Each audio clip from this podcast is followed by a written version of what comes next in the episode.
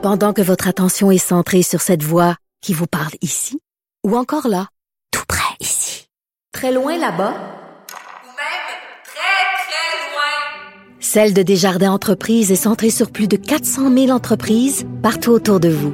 Depuis plus de 120 ans, nos équipes dédiées accompagnent les entrepreneurs d'ici à chaque étape pour qu'ils puissent rester centrés sur ce qui compte, la croissance de leur entreprise. Écoute, Benoît, je te l'annonce en exclusivité aujourd'hui. Arrêtez les communications à un moment donné, là. À chaque crise internationale. Antoine Il Robitaille. y en a un qui m'a écrit hier, il m'a dit que j'étais nazi. Antoine a toujours plein de choses à dire et c'est pour ça qu'on l'aime. Philippe Vincent Foisy. Quitte à subir ces effets-là et subir ces conséquences-là pour nous aussi. La rencontre. Offenser qu'on ose poser une question et remettre en question C'est une ça. décision. Écoute, j'en revenais plus pas. dire, on peut plus rien On peut plus rien dire. Surtout dans la, La rencontre Robitaille Foisy. Philippe Vincent Foisy est avec nous, M. Robitaille, euh, est quelque part dans les méandres technologiques euh, à chercher Ah, un toi. micro et une connexion et une clé USB. non, appelle-le pas, il va venir. bon. Alors, euh, revenons sur... euh, Ben oui. As-tu fait un suivi? euh, Il y a M. Caldwell qui est venu à ton émission ce matin, il a oui. parlé de Oh, rigueur. pardon, pardon, je sortais un extrait. Antoine, bonjour. Bon, euh, Hey, allô? Bonjour. Tel un cheveu sur la soupe, il arrive. Ou sur Oui, j'en- je- il me reste quelques cheveux sur... Ouais, parfait. Euh, euh, revenons sur euh, à la STM, euh, la gratuité euh, chez les aînés Oui. et la rigueur de M. Caldwell. Mais c'est, euh, ils sont rendus bons, je trouve, euh, la gang de Valérie Plante dans l'art de Justin Trudeauiser leurs réponses. Là, euh, parce que juste à parce dire qu'il que- continue. C'est facile. Ben, on est là, là, tu sais. Bon, il y a la gratuité de la STM pour les personnes âgées, qui est une politique intéressante, mais en même temps, je me demande si c'est le meilleur 40 millions investis.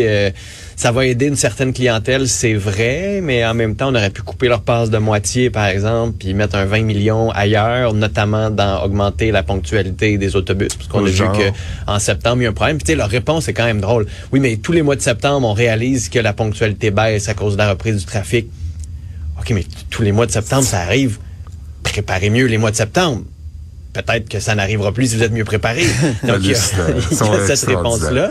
Hey, à, après à- ça, à il y a tous les hivers, il y a des euh, tempêtes aussi, là, en passant, M. Oui, Caldwell. ben, prenez, prenez des notes. Puis il y a la- la- la- la- le, le garage Bellechasse aussi qui est un peu particulier avec la, la hausse des coûts. C'est juste que, euh, tu sais, au lieu d'admettre que c'est vraiment un cafouillis, parce que c'est ce que c'est, un cafouillage, là, ça coûte une fortune. Ouais. Les coûts ont plus que doublé parce que bon, les plans ont changé. C'est un, tu- on veut creuser finalement. Le, le roc était pas adéquat, mais on n'a pas fait les travaux comme il faut en amont. Mais tu sais, ça, c'est la tendance au Québec d'annoncer quelque chose, puis après ça, de faire Ah ouais, c'est bien plus cher qu'on pensait. Oups, c'est pas grave. De toute façon, le projet est parti, fait qu'on peut plus rien faire. Euh, il faudrait quand même qu'ils reconnaissent davantage l'erreur pour que ce soit plus crédible, plutôt qu'essayer de nous faire croire qu'ils sont totalement rigoureux et que c'est extraordinaire. Et grâce à eux, là, ça va vraiment bien. C'est une si question de pénurie de euh, personnel. Tu sais, du simple au double à non, mais non, mais 585 non, mais millions. c'est comme le groupe sélection, c'est tout ça. Tu sais, oui, ça fait partie de la hausse des coûts, mais il y a plein, plein d'autres choses quand tu regardes le détail du projet qui sont liés à la hausse des coûts. là. La personnel, le personnel puis l'inflation, ça fait une petite partie Ben oui. de cette tarte euh, qui augmente là, beaucoup. Bon. Et euh, là, ton autre sujet, c'était les infirmières, puis on va aller voir Antoine après. Oui, mais je, Euh, je vais m'en ajouter un petit troisième à la dernière minute qui vient juste d'arriver sur euh, le site de TVA Nouvelles. Les infirmières, juste euh, dire, ça va être intéressant, puis ça va intéresser Antoine, cet aspect-là aussi, que euh, les négociations avec euh, le secteur public et la présidente du Conseil du Trésor vont être assez intenses et vont être cruciales pour le réseau, réseau de la santé, réseau de l'éducation aussi, euh, de la petite enfance. Et plus je regardais la situation actuelle au Québec avec la pénurie de main-d'œuvre, plus je me dis, Sonia Lebel va avoir un méchant hiver intense et important dans les négociations. Puis ça va être dans ces conventions collectives qu'on va être en mesure de donner plus de flexibilité, de pouvoir d'argent fort probablement aussi à toutes ces travailleuses-là qui tiennent à bout un réseau pour lequel et sur lequel le Québec dépend. Bon, parfait. Puis le convoi de la liberté veut revenir en février. À Ottawa? Ah oui? Ben oui. Ah je, viens de, je viens de voir ça. Les organisateurs veulent récidiver, se préparent à débarquer de nouveau dans la capitale fédérale en février, un an après avoir été expulsés. Attends Tout donc. ça alors que David Lametti aujourd'hui témoigne devant la commission Rouleau. Et il était pas content, le bon David Lametti. Il se demandait s'il fallait pas amener des tanks à Ottawa pour libérer le centre-ville. Et son collègue Marco Mendicino, au début, il disait non, non, non, la police a tous les pouvoirs nécessaires. Disons qu'aujourd'hui, c'est pas une bonne journée pour le gouvernement Trudeau. C'est spécial, hein, pour des défenseurs absolus des droits et tout ça. euh, ils seraient prêts à prendre des tanks contre leur propre population? Au Canada? Je veux dire, Ben, on s'est posé la question. À un moment donné, si euh, l'armée devait pas intervenir ou Ben, s'il n'y a pas quelqu'un quelque part qui devait intervenir, ben ça faisait Eh, partie des mon questions. Hmm. Ouais. OK. Ben, mais- non, mais en général, ils sont plus drastiques quand ça se passe au Québec. Là, là, je trouve que euh, ils, prennent, ils prennent ça au sérieux, puis c'est à Ottawa. Ça m'étonne. Oui. Euh, bon, et, euh, monsieur, euh, d'abord, le délit de fuite, là, il y a François Bonnardel qui a réagi. Ben oui, puis je pensais que le- je pensais que l'extrait serait plus intéressant. C'est pour ça que ça m'a pris du temps d'entrer. je l'écoutais, j'essayais de trouver. Quelqu'un, euh, un de mes collègues m'avait dit, ah oui, t'écouteras, écoutez, euh, François Modernel, mais mon Ben, il Dieu, quoi? euh, Il qu'il est est maintenant préoccupé. ministre de la Sécurité publique, hein? Il n'est plus ministre des Transports, mais il a quand Hmm. même réagi. Mais tu sais, c'est une réaction, on va l'écouter, mais pour la forme. Premièrement, je sais qu'il y a une enquête en cours. C'est une situation horrible, horrible de voir euh, un automobiliste euh, euh, donc euh, ce carrosse. Alors, euh, suite à l'enquête, on va comprendre ce qui s'est passé, mais Il semblait y avoir un, passage piétonnier, là, en plus. Oui, je peux pas vous répondre plus, euh, plus longuement sur la situation comme telle. Il y a une enquête en cours, mais c'est une situation qui est top. Monsieur Bonardel, on- au Québec, quand même, les gens s'arrêtent très peu. Quand tu es en voiture, les gens, ils s'arrêtent très peu au passage piétonnier. Est-ce qu'il n'y a pas une, une sensibilisation à faire auprès des, des Il y a des automobilistes? situations euh, extrêmement malheureuses comme cette situation. Il y a le code de sécurité routière qui existe. Les policiers sont là, ils font leur travail.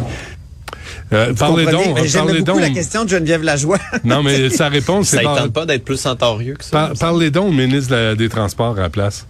C'est- Lui, il l'était, mais tu sais, ça, il a jamais vu ça. Il s'est jamais, jamais occupé de la circulation comme ça. Il s'est jamais occupé des débiles qui roulent vite dans les quartiers résidentiels. Je sais que c'est pas au niveau euh, provincial, mais il n'y a jamais eu de campagne pour le dire, de faire attention autour des écoles, au coin des rues. Jamais que s'en est occupé. Pensez-vous qu'il va s'en occuper maintenant, qui est ministre de la Sécurité publique, puis il est aussi fantôme qu'il l'est, qu'il l'était Il y a des transport? campagnes là, de publicité. Là, tu sais, Ouais. Quand tu es au volant, puis tu dans tes pensées, tu peux tuer du monde, puis fais attention, puis lâche ton cellulaire. Tu sais, Il y en a, mais Non, mais il devrait y avoir des campagnes sur les, les, les, les passages les piétonniers. stops. Là. Là, je Tu, sais, disais, tu vas, la- tu, tu vas à l'extérieur du Québec, là, c'est, sais, sauf à New York, là, peut-être, là, dans, dans une grande métropole, mais je veux dire, en général, là, Partout, ouais. quand tu es en Ontario puis euh, aux États-Unis, Ah, euh, Mais Je pense qu'il y a une réflexion là. à avoir aussi sur les stops. Sont-ils bien placés? Sincèrement, parce que tu arrives à un stop souvent, tu es comme derrière le trottoir qui est déjà derrière les véhicules, puis là, il y a des arbres. tu sais. Fait que les gens s'arrêtent pas au stop parce qu'ils voient rien au stop. Fait qu'ils arrêtent tout. Ben, ils ralentissent au stop. Là, ils arrivent sur le passage piétonné pour être en mesure de voir plus loin, s'ils sont capables de voir s'il y a d'autres autos. C'est juste que si on pas regardé les piétons, c'est là que ça se passe. C'est là le problème. Fait qu'il faut peut-être revoir ces quadrilatères-là s'ils sont bien installés ou dégager un peu plus les vues. Mais là, ça veut dire enlever du parking. Puis... Ouais, mais là, dans la question de Geneviève Lajoie, il y avait une piste. Il, il faut développer une culture du passage piétonnier. Ah Et oui. moi, je pense que ça devrait passer par une euh, l'installation de, de bollards, tu sais, de, de, de petits de petits poteaux de caoutchouc là, Ah. pour faire comprendre aux gens là qu'ils ont en- entre les mains une tonne de métal. Mm, mm, Ils peuvent tuer du monde. Là. Nous, on a Et- fait, et on je veux a dire, fait comme cycliste, puis comme, euh, comme cycliste, piéton, comme coureur, puis comme piéton, là. Ouais. Je, je, je veux dire, quand, quand on m'écœure, parce que les cyclistes passent des fois sur, sur une rouge alors qu'il n'y a pas un maudit chat, euh, moi, je pense que les fois où je vois des, des infractions des automobilistes, là, de- surtout les lignes d'arrêt, puis Mm. les passages piétonniers, en tout cas, moi, j'essaie de les revendiquer. Là. Ma fille Ben, m'a déjà je- dit, tu peux pas éduquer tout le monde, papa. Là. Ben, Non, mais à deux, à deux, on va y arriver. Mais- je m'occupe y a de eu Montréal, un- tu t'occupes de Québec. Il y a eu un comité euh, parent dans ma municipalité pour ins- faire installer des bollards autour de l'école, pas, seulement pour les automobilistes, pour les autobus scolaires Ah oui. et pour les chauffeurs de pick-up qui sont, euh, sont très populaires pour Ah ça. ouais, non, puis les garderies, là, tu sais, nous autres, moi, je sors de la garderie avec ma fille, on marche, là. Puis à Ça chaque roule coin de débile. rue, tu sais, je m'arrête, je regarde l'auto qui s'en vient, je vois qu'elle s'en vient, Ouais. j'attends qu'elle arrête au stop pour être en mesure de traverser la rue. Je ne fais pas confiance parce que quoi? Parce qu'elle va juste ralentir puis elle me verra pas parce qu'elle est déjà en train de regarder son angle mort pour tourner parce qu'elle a déjà fait à gauche, à droite, il n'y a pas d'auto, c'est beau. Sais, des fois, tu te dis, hey, je suis un piéton, là, je fais partie de cette ville-là aussi.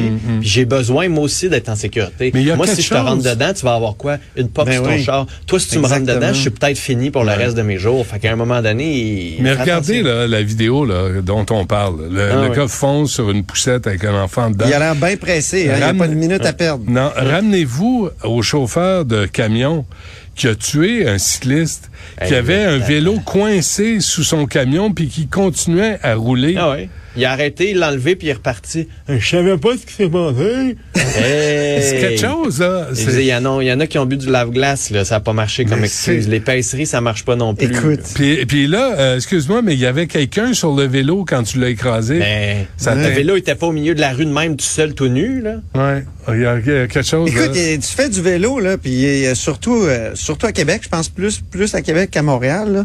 Mais, écoute, tu te fais frôler des fois, Ah, à. Montréal, Ah c'est ouais? sauvage. À Montréal aussi. Ah. Moi, j'essaie de pas faire de rage au guidon, là. Mais, tu sais, des fois, j'ai, j'ai, j'ai- j'ai- je, rattrape les gens parce que ils ils s'arrêtent à une lumière rouge juste après m'a- m'avoir frôlé, là. Ouais. Ça m'est arrivé cet été, là.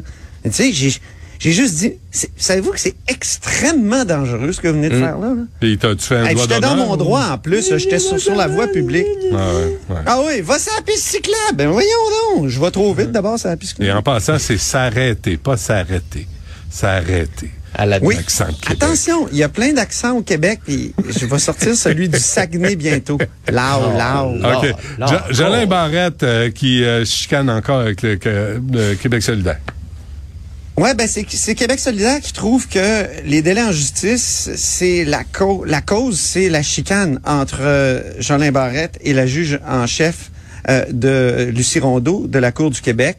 Et euh, Gabriel Nadeau-Dubois, ce matin, à l'entrée du caucus précessionnel de Québec solidaire, ben, a dit, ben, dans une société démocratique, l'accès à la justice, c'est pas un luxe, c'est un droit. Donc, Monsieur Jolin Barrette doit arrêter de se chicaner avec les autres acteurs du système de justice, parce qu'on sait qu'il est allé en justice, justement, Jolin Barrette, contre la juge en chef de la Cour du Québec pour lui dire, ça n'a pas de maudit bon sens, de faire en sorte que les juges siègent désormais un jour sur deux, alors qu'ils siégeaient auparavant deux jours sur trois. Il y a eu la pandémie, il y a eu euh, d'autres, euh, toutes sortes d'autres choses. Il y a eu l'arrêt Jordan qui force à respecter les délais. Tu veux- Puis tout le monde, là. Tu sais, tous les juges, même ceux qui font des petits procès, comme les gros, tout le monde. Ben c'est ça. Ouais. Alors euh, il dit euh, euh, alors moi je comprends Jolin Barrette d'être allé devant les tribunaux, ça ça a pas de bon sens d'avoir décrété une affaire de même. Pourquoi? Parce que la juge en chef veut plus de juges. Alors elle dit on va faire une, une sorte de grève du zèle. Ben oui, on est dans la merde dans, dans, dans, dans le système de justice. Il faut les, les juges font la grève du zèle. J'en reviens pas.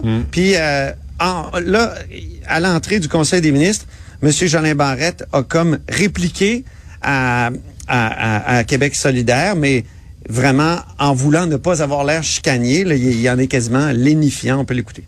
Ben écoutez, il y a des délais institutionnels rattachés à l'État. Il y a des délais qui sont rattachés aux avocats de la défense. Il y a des délais qui appartiennent à la magistrature également, aussi. Donc, c'est pas le ministre de la Justice qui assigne les juges dans les salles de cours.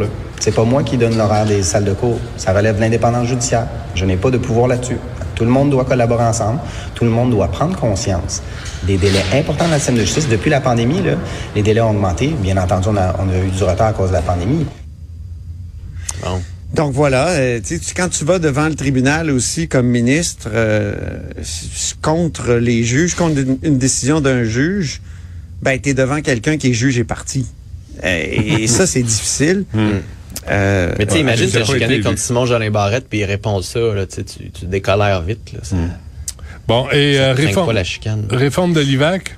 Ben justement, il insiste, M. Jean Barrette, sur le fait qu'il y a au moins des bonnes nouvelles dans le système de justice. C'est la réforme de l'indemnisation des victimes d'actes criminels qui aurait dépassé les attentes, selon lui, depuis son entrée en vigueur en octobre dernier. Cette réforme-là a fait que euh, le plus du double que l'année précédente euh, de, personnes ont été indemnisées. On est rendu à 13 412 exactement. Donc, euh, il insistait beaucoup là-dessus, même euh, à l'entrée du Conseil des ministres, euh, M. Jolin Barrette. Puis c'est vrai que c'est une réforme qui était attendue depuis longtemps. Très bien. Autre chose ou euh, on se quitte euh, jusqu'à demain? Tout baigne. Je vais aller tousser, moi, je pense. Oui? Ouais, moi aussi. Bon, ben, prenez soin de vous autres. Puis on Ben se oui, toi reparle aussi, demain. tu tousses, t'as t'as une garde de rite, hein? J'ai une petite, euh, une petite garde ben, constante. Là. Elle revient, elle repart. là. C'est la gorge sèche ce matin. Mais ça faisait quatre hier, jours, c'était t'étais bien, là. Philippe Vincent, Oui, oui. quatre jours, c'est bon, là? C'était le plus beau quatre jours de ma vie euh, récent. Toi, ça va mieux? euh, Oh, alors, c'est correct. Ben? Oui, Benoît, oui, ça oui. va mieux. Ça va bien, merci. Euh, tout va bien. Euh, bon, ben, on se reparle demain. Dans merci la à vous deux. chronique des malades. Ah, La chronique des vieux tousseux.